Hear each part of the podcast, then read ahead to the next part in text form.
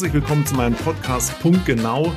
Heute die 40. Ausgabe. Also 40 Mal hatte ich eine Gästin oder einen Gast hier vor dem Mikrofon und heute habe ich einen besonderen Gast mir besorgt, der nämlich mein Hobby, das Espresso trinken, zur Leidenschaft und zum Unternehmertum erklärt hat. Er ist ausgewiesener Experte, hoch dekoriert, was das Thema Barista-Meisterschaften und sonstiges so betrifft. Er ist aber heute auch Unternehmer mit Herz, hat einen interessanten Ansatz und das möchte ich einfach mal mit ihm besprechen. Wie wir zueinander gekommen sind, das wird sich heute im Laufe des Gesprächs aufklären. Aber erstmal herzlich willkommen, Benjamin. Schön, dass du da bist. Lieber Semir, vielen Dank für die Einladung. Ich freue mich, ich freue mich natürlich auch, weil uns eben dieses Kaffeethema verbindet, aber auch das Interesse für Unternehmertum und umso mehr freue ich mich da heute dann mit dir in den Austausch zu kommen. Benjamin, wo treffe ich dich jetzt gerade örtlich? Ist jetzt nicht so ein spannender Ort. Ich habe gedacht, ich bleibe tatsächlich heute in meinem Homeoffice-Studio. Ich habe hier auch so ein kleines Duplikat unseres Filmstudios für alle vergessenen Filmaufnahmen und in der Kaffeeakademie, in der ich sonst tätig bin, im Haus des Cafés in Basel, da ist eben heute ein Kurs und es sind wahnsinnig viele Menschen da und ich dachte, Podcast braucht Ruhe, also bleibe ich in der Ruhe. Insofern eben in meinem duplizierten kleinen Filmstudio sozusagen. Im Vorgespräch allerdings hast du mir erzählt, dass du eigentlich ganz am Anfang gar nicht so richtig Kaffeemacher werden wolltest oder Espressionist, wie ich mich so bezeichne, sondern deine Intention war eine andere. Du wolltest nämlich Jurist werden.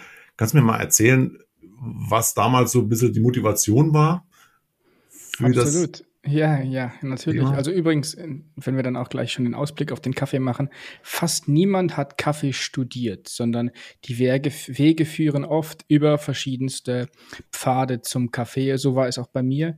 Ich bin nach der Schule direkt zu einem sogenannten anderen Dienst im Ausland nach Bolivien gegangen und habe dort meinen Zivildienst gemacht und der war damals anerkannt, auch im Ausland und in einem Kinderheim, habe dieses bolivianische System kennengelernt und habe mich dann schon gefragt, wie funktionieren eigentlich so Zusammenhänge, wie funktionieren eigentlich Systeme und unter anderem auch, wie entsteht eigentlich Recht, äh, wie regeln wir das, was zwischen Menschen stattfindet, finden abstrakte Normen, die dementsprechend, die dazu auch passen und wie brechen wir es dann wieder immer im Alltag herunter. Und so habe ich mich entschieden, Rechtswissenschaften studieren, zu, äh, zu studieren in Mainz mit einem Spanisch-Schwerpunkt, weil mich die Sprache auch fasziniert hat.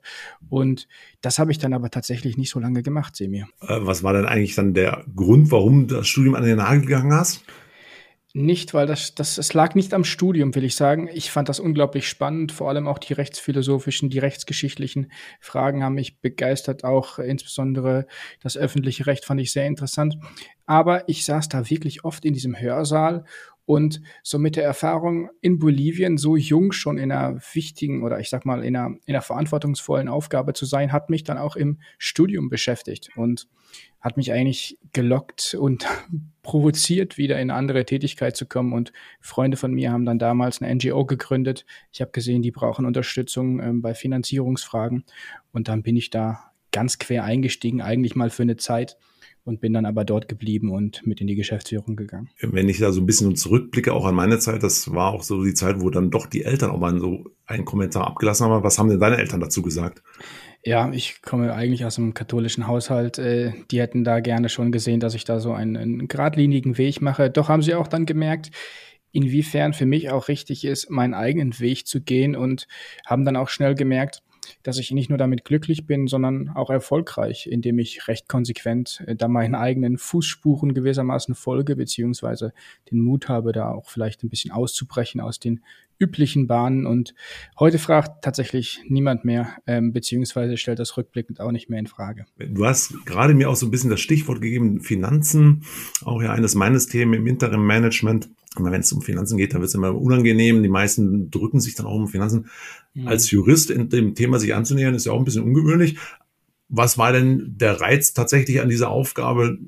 Vermutlich ja nicht nur das NGO, äh, das, die Finanzen, sondern möglicherweise auch noch ein bisschen mehr. Ja, natürlich der Sinn dieses, äh, dieser NGO hat mich natürlich fasziniert und gleichzeitig habe ich aber schon auch gemerkt, wie wichtig natürlich ist, dann Mittel zu finden, um sinnvolle Sachen, äh, sinnvolle Tätigkeit auch umsetzen zu können. Und ich war deshalb vor allem mit dem Fundraising eigentlich beschäftigt und habe da gemerkt, dass mir die Sprache, das, was ich da auch als juristisches Handwerkszeug mitgebracht habe, so das Subsumieren auch gut geholfen hat bei Anträgen, bei Stiftungsanträgen. Also ich habe dann Anträge geschrieben ähm, für die EU und so weiter. Und da geht es immer um Subsumieren und das ist eigentlich etwas, was wir in der juristischen Praxis auch viel machen. Also passte das im Prinzip ganz gut, aber letztendlich war der Motivator natürlich nicht, ja, Geld zu sammeln, sondern eigentlich sinnvolle Tätigkeit möglich zu machen. Und das ist auch schon ein Fingerzeig, wie sich dann eigentlich mein Weg weiterentwickelt hat. Genau. Und, und darauf, an, darauf anschließend hattest du mir auch berichtet, dass du ja auch ähm, aus deiner Zeit in Bolivien einiges an, sagen wir mal, Impulsen, die heute auch noch eine Rolle spielen, mitgenommen hast. Vielleicht kannst du schon auch hier an uns verraten, was so dich geprägt hat, was du aus Bolivien mitgenommen hast, äh, an, an so Charakter oder ich will, wie, wie soll ich sagen, an Impulsen, an Wesentlichkeiten, die auch heute noch eine Rolle in deinem Unternehmertum eine Rolle spielen, eine bedeutende Rolle spielen. Ähm, vielleicht kannst du uns da mal ein bisschen erzählen, Absolut. wie es denn so war. Ja, also ich habe, ich würde sagen, drei Elemente sind ganz zentral auch noch heute in meiner Tätigkeit, bis jetzt eben hin zu meinem, meinem Unternehmen Kaffeemacher in, in Basel. Und zwar, ähm, was ich damals gelernt habe, ist erstens, wenn man, ich kam damals aus der Schule, gell, ich war 19, ähm, bin dann nach Bolivien gegangen und war dann Kindergärtner, aber auch Lehrer tatsächlich. Und ich habe gemerkt, wenn man etwas nur ein bisschen kann, dann ist das schon etwas, was man weitergeben kann. Und das wächst dann einerseits bei den anderen und gleichzeitig bei einem selbst. Und da, das war eine tiefe Erfahrung, die sich eingeprägt hat. Also das Vertrauen, Wissen weiterzugeben und zu erleben, dass dadurch dann Neues entsteht. Auf der einen Seite. Andererseits auch meinen Fähigkeiten zu vertrauen, mir zu vertrauen und mich zu wagen und in die Verantwortung zu gehen und mit den Fähigkeiten was zu machen. Und das ist auch schon die Überleitung zum dritten Punkt. Ich habe schon mitgenommen, dass wir mit unserem Berufsweg, mit unseren Möglichkeiten eben Verantwortung haben, auch für Transformation, für ähm, aktuelle Herausforderungen und das prägt meine unternehmerische Auf äh, Arbeit und ich sehe tatsächlich ähm, unternehmerisches Tun ein bisschen auch als Angehen von Herausforderungen, die sich in unserer Zeit stellen. Das liefert mir regelrecht die Brücke her zu deinem Beruf, beziehungsweise zu deinem Unternehmen, den Kaffee machen. Mhm. Ähm, der Name ist ja da Programm. Ich bin auf euch aufmerksam geworden durch eine ganz ungewöhnliche Serie von Videos bei YouTube bei der Suche nach einer neuen Kaffeemühle. Aber das ist das eine Thema. Aber das zweite, was natürlich hier direkt anschließt, ist zum einen die erste Frage, aus einem NGO zum Kaffeemacher zu werden ist ungewöhnlich, aber sehr interessant, wie es dazu gekommen ist. Kannst du mal kurz äh, uns da mitnehmen, wie denn die Geschichte da, wie es dazu gekommen ist? Ja, sehr gerne. Das ist eigentlich auch eine Geschichte, die sich zunächst einmal um Geld drehte und zwar auch darum, um die Frage, die ich schon ange, ange, angewärmt habe, wie, wie finanzieren wir eigentlich sinnvolle Tätigkeit? Ich war damals in dieser NGO-Tätigkeit schon am Hadern, weil ich immer gesehen habe, ja, wir müssen Geld mühsam einwerben über eben Stiftungsgelder und so weiter. Aber eigentlich müssen wir doch Lösungen finden, um unternehmerisch eben die Herausforderungen der Zeit zu beackern. Und deswegen hat mich das Thema Sozialunternehmertum sehr beschäftigt. Und äh, so, so ähm, fand es sich damals, dass der Gründer des ähm, und, äh, Gründer und Geschäftsführer des größten Schweizer Kaffeehauses mich gefragt hat, ob ich damit einsteigen will. Und dieses Kaffeehaus, das versteht sich als Social Business, als Sozialunternehmen und so habe ich das eigentlich gesehen als eine Chance, um genau das zu lernen, wie finanziert man aus sich heraus sinnvolle Tätigkeit. Und da bin ich da quer eingestiegen, recht jung mit 25, hatte da auch viel Verantwortung für ein großes Team von 35 Leuten, also für, für meine Verhältnisse großes Team und insofern eine steile Lernkurve. Und so bin ich dann auch zum Kaffee gekommen, weil der Kaffee war natürlich unser zentrales Produkt von Anfang an. Wobei natürlich nicht so, so filigran damals zubereitet, wie wir das vielleicht dann heute machen, ähm, aber durchaus eigentlich mit einem Anspruch. Gleichzeitig habe ich aber mit meinem NGO-Background gemerkt, niemand weiß so richtig, wo der Kaffee herkommt. Da müssen wir doch aufräumen, da müssen wir doch neugierig sein und nachfragen. Und das habe ich dann gemacht. Jetzt sind wir also direkt bei den Kaffeemachern gelandet. Und wie seid ihr eigentlich auf den Namen gekommen? Ja, die Kaffeemacher ähm, sind damals dann als Projekt in diesem Unternehmen entstanden, in dem ich damals gearbeitet habe, tatsächlich.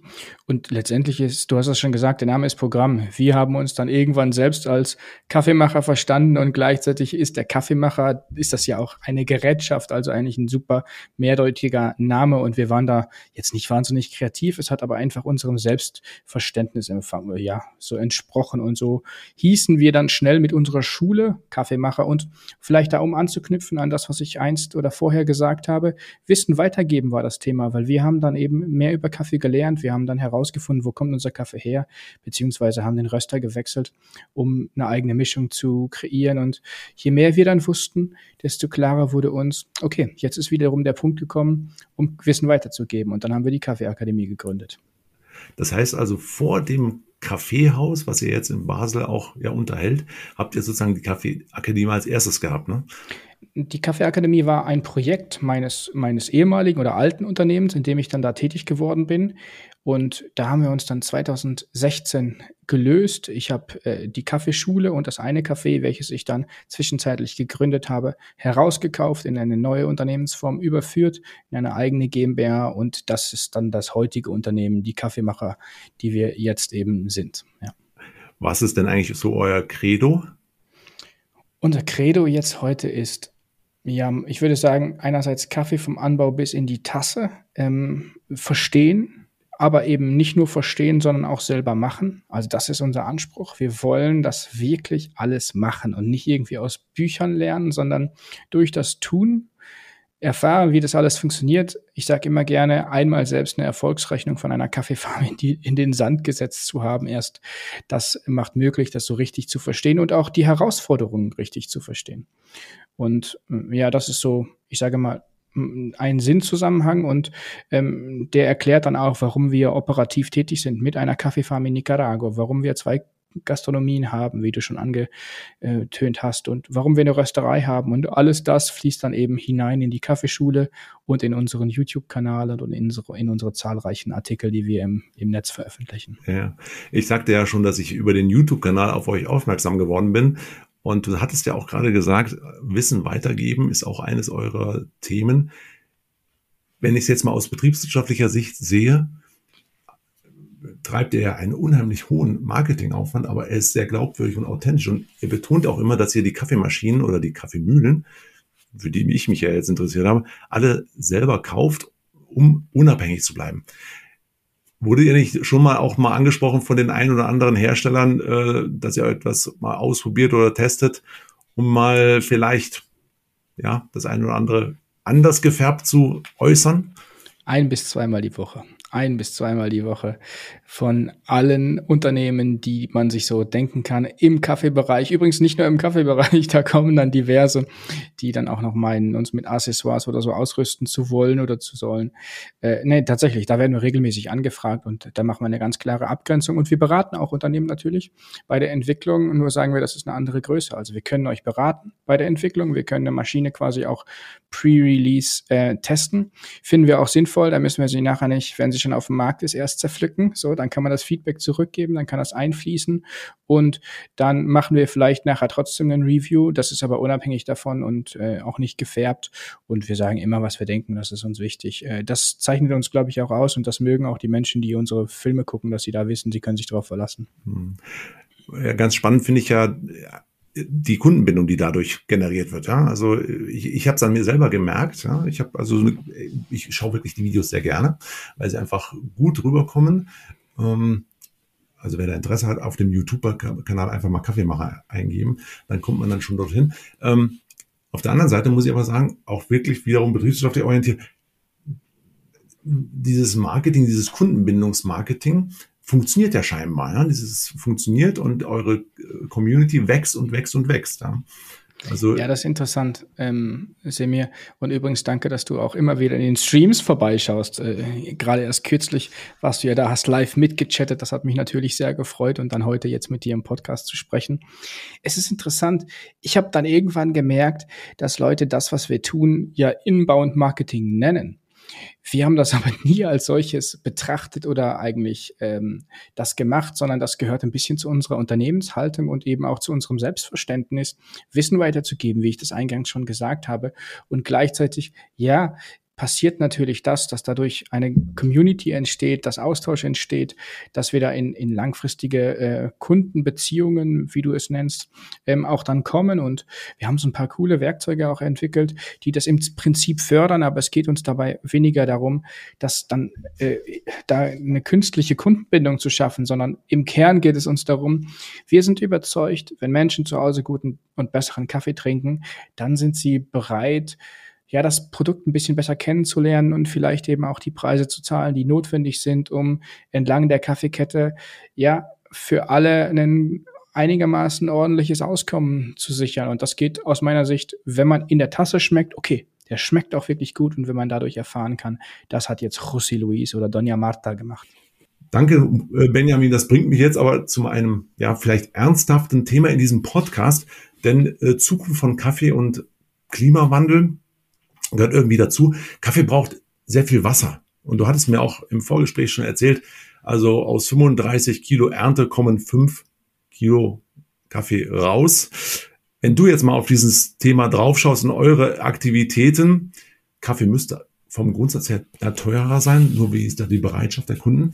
Aber auf der anderen Seite, wir müssen langsam umdenken. Jetzt ist die Gelegenheit, Benjamin, lass uns mal beide da diesen ernsten Slot jetzt begehen. Was müssen wir denn tun, und wo sind so dein, eure Ansätze bei den Kaffeemachern, damit sich dahingehend etwas ändert?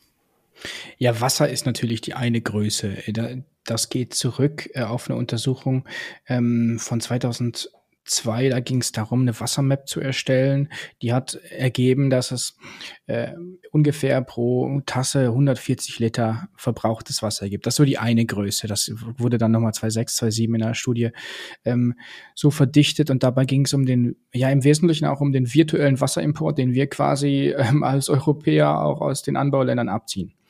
Ähm, da gibt es auf der einen Seite Möglichkeiten, was zu verbessern, aber heutzutage eine mindestens genauso wichtige Größe ist natürlich der CO2-Fußabdruck. Ähm, der ist immens und der ist einer, der natürlich den Klimawandel ähm, stark beeinträchtigt und äh, wie die Landwirtschaft allgemein hat insbesondere auch der konventionelle Kaffeeanbau da ein Riesenproblem durch Düngung, äh, durch die Fermentation. Also da haben wir einen riesen Impact, insbesondere im Anbau, ein bisschen auch im Transport und natürlich dann nachher in der Zubereitung. Und da müssten wir Lösungen erarbeiten und, und da ist teilweise die Kaffeeindustrie dran, aber gleichzeitig, wenn man sich dann die großen Agrarländer anschaut im Kaffeebereich, das sind Vietnam und äh, Brasilien, dann sind wir da noch nicht so weit. Und die Lösung ist in, muss man sagen, unter anderem einfach der biologische Anbau von Kaffee und in Brasilien sind das 0,05, glaube ich, oder 0,5, ich weiß es nicht ganz genau, äh, Prozent, die da über ähm, ökologisch und ähm, biologisch angebaut werden und ja, wir müssen dahin kommen, dass wir einerseits die synthetischen ähm, Dünger ersetzen durch immer mehr Konvent, also durch organische, äh, also sprich Kompost und so weiter und so fort. Das ist die eine Ebene. Die andere Ebene ist natürlich zu schauen, wie schafft man Agroforest-Systeme, also Wald, ähm, um den herum dann Kaffee wächst, beziehungsweise Kaffee, der im Wald wächst, also schattengebende Pflanzen auf unseren Farmen oder unseren Partnerfarmen sind in der Regel 50, 60 Prozent Schattenbäume. Die sind natürlich wunderbare Binder wiederum von CO2. Dadurch bauen wir dann eine bessere Humusschicht aus, auch, auf. Auch die ist nicht nur gut, um den äh, gegen Erosion zu schützen, sondern ähm, stärkt auch den Kreislauf. Also das sind so äh, Maßnahmen, die man treffen kann. Also organischer Anbau ist das eine. Ähm, und Wasser zum Beispiel natürlich ähm, wieder nutzen, wieder und wieder nutzen, filtern, wieder nutzen. Und wenn dann doch ähm, verschmutztes, äh, kontaminiertes Wasser äh, abgeht, dann muss man das auffangen. Und das kann man auch, das kann man zum Beispiel nutzen, um damit Biogas zu machen. Also da gibt's sehr clevere Systeme. In diese Richtung kann man arbeiten. Und ich glaube, eines der größten und interessantesten Felder, also mir erlaubt mir, dass, dass ich das noch kurz anteaser, ist auch in dem Bereich, ähm, gerade in Agroforest-Systemen, die organische Landwirtschaft ein bisschen dadurch zu subventionieren, dass die nämlich einen großen Vorteil hat zu konventionellen und das sind CO2-Zertifikate. Wir können aus meiner Sicht eine echt gute regenerative ähm, organische Kaffeefarm wahrscheinlich als neutral, sogar positiv klimatechnisch darstellen und ich wünsche mir, dass da ein Kaffeeketten interner CO2-Handel entsteht der quasi dadurch auch Subventionen, Subventionen in den, in den Kaffee ermöglicht, beziehungsweise dann eben ja auch die, die Einnahmen für eine Kaffeefarm diversifizieren. Hm. Ihr seid ja schon auch äh, an zwei Farmen äh, in, Nico, in Nicaragua, hattest du gesagt, genau. beteiligt. Vielleicht kannst du da uns nochmal sagen, wie ihr da, was ist eure Intention, was ist euer Ansatz, wie konkret helft ihr? Die erste Frage wird natürlich sein, ja, wie viel Geld wird darüber äh, transferiert und was passiert da eigentlich? Ähm, aber ich glaube, darum geht's gar nicht, sondern es geht ja hier um was viel Tieferes und äh, natürlich kostet es also ein Stück weit alles Geld, aber auf der anderen Seite, es geht ja auch um den Fußabdruck, wie du gesagt hast. Vielleicht kannst du uns noch mal erzählen, was ihr da genau macht. Also erstmal lernen wir da auch wieder. Ähm, wir haben uns vor viereinhalb Jahren an einer Kaffeefarm beteiligt, um diese zu stabilisieren. Eben wie ich schon sagte, wirklich hineinzuschauen, auch in die Herausforderungen. Und apropos Geld, ich kann dir sagen, eine Kaffeefarm in der kleinen Größe, die wir da haben, sechs Hektar, kann aus meiner Sicht eigentlich nicht erfolgreich wirtschaften. Ähm, die ist zu klein. Und insofern hast du recht, wir schicken da Geld rüber jedes Jahr, um das eigentlich zu finanzieren, dass das da weitergeht und nutzen das aber, um zu lernen. Wir experimentieren mit Varietäten, die einerseits resistent sind, gleichzeitig äh, interessanten Ertrag bringen und auch gleichzeitig noch Qualität. Wir experimentieren mit Aufbereitungen und ja, stellen das Wissen wiederum zur Verfügung. Wir haben da schon ein Forschungsprojekt gemacht, auch mit der Zürcher Hochschule für angewandte Wissenschaften. Da ist ein Paper entstanden, möglichst einfach, dass das ähm, auch verständlich ist. Und das sind so ein paar Sachen, die wir da machen. Und das transferieren wir natürlich als Wissen auch in andere Kaffeeanbauländer, wo wir mit Partnerfarmen zusammenarbeiten. Mhm. Dann wird sich natürlich der ein oder andere Zuhörer jetzt an der Stelle fragen, ja, was kann ich jetzt eigentlich konkret machen? Ähm, ich, ich habe von dir in einem der Zoom-Veranstaltung, die er auch ja, betreibt, sobald man bei euch bestellt hat, gehört, dass das Thema Bio auf jeden Fall eine Rolle spielt. Aber da gibt es auch wiederum Unterschiede. Was kann ich als leidenschaftlicher Espresso-Trinker denn tun, um dieser Entwicklung entgegenzutreten? Ja, interessant. Ich habe jetzt viel über Wasser und über ähm, Ökologie gesprochen und das sind natürlich nur zwei Ebenen. Das andere sind natürlich die sozialen und ökonomischen ähm, Folgen beziehungsweise wie Kaffee eigentlich angebaut wird und das ist ja überwiegend kleinbäuerlich und effektiv auch in struktureller Armut. Und deswegen ist die Frage, wie kommt am ehesten Geld bei Produzierenden an? Und es gibt da keine absolute Sicherheit. Ein Fairtrade-Siegel ist ein guter Indikator. Ähm, nebendran würde ich immer darauf achten, inwiefern ist der Kaffee eigentlich rückverfolgbar. Und einige Röstereien geben sehr genau an, wo Kaffee herkommt. Das ist nicht immer ein Garant dafür, dass da auch eine direkte Beziehung ähm, besteht, aber zumindest mal eine Möglichkeit, überhaupt ein Gespräch zu führen und nachzufragen. Also ich würde immer darauf hinweisen, schaut doch ähm, oder seht doch nach oder guckt, ob es da Informationen zu der Ursprungsfarm gibt. Ähm, und, und wie der Röster tatsächlich, in der Regel ist es dann eher ein kleinerer Röster, der auch mit Produzierenden in Kontakt ist, ähm, ja, wie der arbeitet. Und sonst gibt es noch einen Tipp. Es gibt eine Webseite, die heißt transparency.coffee. Und dort haben sich Röstereien weltweit verpflichtet, transparent zu arbeiten und ähm, auch ja ihre Einkaufspreise zum Beispiel sichtbar zu machen. Machen wir auch, sind wir auch Teil davon. Aber auch, ich sag mal, rund 35 Röstereien in Deutschland und 5, 6, 7, 8 in der Schweiz. Das lohnt sich sicherlich als, als ja, so eine Art Verzeichnis für Röstereien, die da wirklich sehr bemüht sind. Vielen Dank, äh, Benjamin. Also ich glaube, da können wir als Konsument durchaus ein bisschen auch beitragen, dass sich da hier die Situation vor Ort ein wenig verbessert. Jetzt will ich natürlich auch nicht die Gelegenheit vorbeilaufen lassen, hier einen ausgewiesenen Espresso-Zubereiter äh, mal zu befragen, wie sieht denn ein guter Espresso aus? Da gibt es so viele Narrative, die da rumlaufen. Äh, sag uns in drei Sätzen, wie mache ich einen guten Espresso? das Schöne ist, Kaffee ist so vielfältig und subjektiv, dass es da tatsächlich nur ja, Fingerzeige gibt. Es gibt so viele unterschiedliche Arten, guten Kaffee zu machen. Hm, ich würde sagen, ein guter Espresso zeichnet sich zunächst eben aus dadurch, dass der Kaffee frisch ist, relativ frisch, nicht zu alt, zwei Wochen ungefähr alt.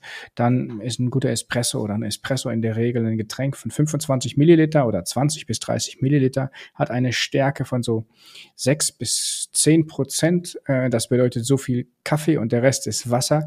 Und der läuft in der Regel zwischen 20 und 30 Sekunden aus der Siebträgermaschine raus, also diese Menge Kaffee. Und äh, dafür werden dann verwendet, für so 25 Gramm werden in etwa verwendet 9 Gramm Kaffee. Also das sind mal so, ist mal so ein Basisrezept.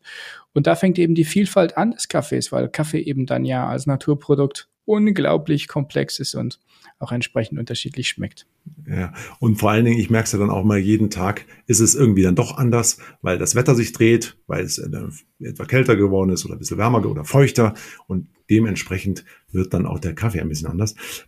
Möchte ich eigentlich gar nicht an der Stelle weiter vertiefen, aber nur kurz nachgefragt, wie viele Tassen Espresso hast du heute schon getrunken? Ich habe heute ähm, vier Dezi Filterkaffee getrunken bereits. Ich habe mir schon drei Handfilter gebrüht. Ich habe heute noch keinen Espresso getrunken. Okay, äh, der Handfilter hm. äh, es scheint jetzt auch so ein bisschen neu, ein neu, ein Revival zu kriegen, oder? So. Ja, seit, seit, ich sag mal, zehn Jahren ist der Filterkaffee handgebrüht durchaus wieder Thema oder stärker ein Thema, insbesondere auch, weil er andere Arten von Kaffees zeigt, ein bisschen auch andere Noten, eher so teeartige Noten. Und vielleicht erlaubst du mir einen kurzen Exkurs in die Röstwelt. Ähm, wenn wir Kaffee heller rösten, zeigen wir eigentlich mehr von dem Ursprungsgeschmack des Kaffees, also mehr Terroir, mehr Varietät, mehr auch vom Processing. Je dunkler wir rösten, desto nussiger, schokoladiger, irgendwann auch brandiger oder aschiger wird der Kaffee. Wenn wir diese helleren Kaffees, die dann eben heller geröstet sind, aber als Espresso zubereiten, dann haben die einfach zu viel Säure. Die ziehen uns die Schuhe aus, so kann man das förmlich sagen. Und deswegen müssen wir das Verhältnis zu Wasser verändern. Und das machen wir zum Beispiel, indem wir eben einen Filterkaffee brühen. Und das Wasser trägt dann dazu bei, dass der Kaffee in sich balancierter ist. Und dann haben wir eben Noten, die an ja ganz viele spannende Getränke erinnern. Das ist dann alles andere als Kaffee, Kaffee und alles andere als äh, braune Brühe. Das ist dann wirklich, äh, ja, da überschlagen sich dann die äh, Sensorika auch in den Beschreibungen und dann geht's von blumig über fruchtig, ähm, spannendes Getränk und man muss sich da wirklich mal versuchen, unvoreingenommen darauf einzulassen und nicht zu sehr den klassischen Kaffeegeschmack ähm, erwarten, damit man das auch genießen kann. Ja, äh, sehr, sehr spannend. Ich bleib bei meinen Leisten, ich trinke weiterhin meinen Espresso und bin damit happy. Äh, aber für diejenigen, die an sich waren, auch an andere Themen ranwagen, ist, glaube ich, das ein guter Tipp und da mal einen Filterkaffee sich zu ziehen. Zum Schluss möchte ich ganz gerne wieder die Kurve schaffen Richtung Wirtschaft, Neujahrsrichtung und Zukunft. Benjamin, wir haben so viele Themen jetzt angesprochen und wenn man auch so immer so denkt, gut, jetzt geht viel, gehen viele Büros ins Homeoffice und dann äh, geht die Kaffeeversorgung natürlich irgendwie auf die individuelle Ebene runter. Wenn wir aber immer so an die Kaffeeküche denken, in den Betrieben, äh, die gibt es ja trotzdem noch und es wird da weiterhin einen einer sozialen, ein sozialer Treffpunkt bleiben. Wenn du diesen Unternehmern einmal einen Tipp geben könntest, wie man nachhaltig Kaffee ausschenken kann, was wollen wir denn für grundsätzliche Neudenken, um in Zukunft dort vielleicht auch einen Beitrag zu leisten? Ja, also letztendlich fängt es immer mit dem Sourcing des Kaffees an und dem richtigen Partner, möglichst eine Rösterei vielleicht aus der Region, mit der man eng zusammenarbeitet, die dann auch helfen kann, die richtigen Lösungen zu erarbeiten. Wir selbst machen das für Stadtverwaltungen, für ganze Gemeinden, wir machen das auch für Schulen oder Büros und stellen einfach die Frage, was die Leute auch trinken wollen, suchen dann gemeinsam tatsächlich auch Farben aus, die zu diesen Institutionen passen, stellen Beziehungen her und ähm, so kann dann tatsächlich auch ein direkter Kontakt entstehen zwischen einer Schule und einer anderen Farm oder zwischen einer Farm und einer Stadtverwaltung. Und dann kann man gemeinsam mit dem Röster definieren, wie soll das Produkt eigentlich aussehen. Und so wird das ganze Produkt Kaffee ein bisschen näher gerückt. Und es ist ein spannendes Produkt, ein faszinierendes Produkt, an dem man auch so viel erklären kann und äh, welches ja dann ganz viel auch ermöglicht. Also ich glaube, es lohnt sich da wirklich den, den Blick ähm, für den Kaffee zu schärfen.